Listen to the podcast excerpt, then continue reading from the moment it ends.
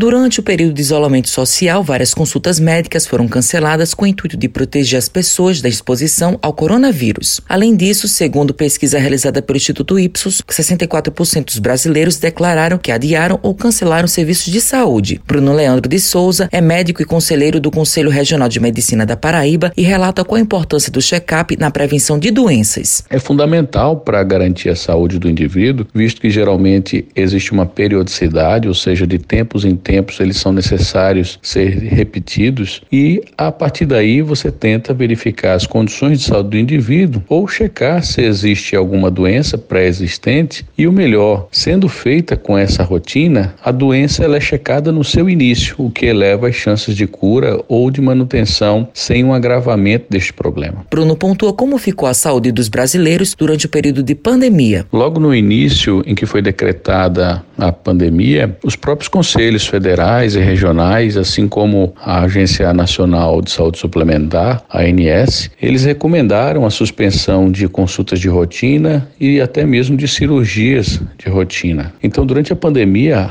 a saúde enquanto bem-estar físico ficou bastante comprometido. E como bem-estar social e mental também, visto que se encontramos em situação diferente, uma situação em que levou ao isolamento, que levou ao confinamento das pessoas e certamente afetou a saúde de uma forma como um todo. O médico também fala a relevância da telemedicina nesse período. A telemedicina é regulamentada no Brasil desde 2002, mas ganhou sua importância fundamental agora em 2020, visto que a pandemia impossibilitou com que pessoas se encontrassem presencialmente. E isso também aconteceu dentro dos consultórios médicos. Desta forma, com o uso da telemedicina regulamentado, os médicos e os pacientes continuaram a se encontrar no campo virtual, na tentativa do controle de doenças ou na detecção precoce dessas enfermidades, e assim continuou de uma forma inovadora, de uma forma diferente do que estava acostumado, mas continuou com toda a questão do diagnóstico, prevenção e tratamento. E além disso, ela possibilitou que pessoas que vivessem em áreas geográficas distantes entre si também tivessem um contato com especialistas, contato com outros profissionais de saúde. Matheus Silomar para a Rádio Tabajara, uma emissora da EPC, Empresa Praibana de Comunicação.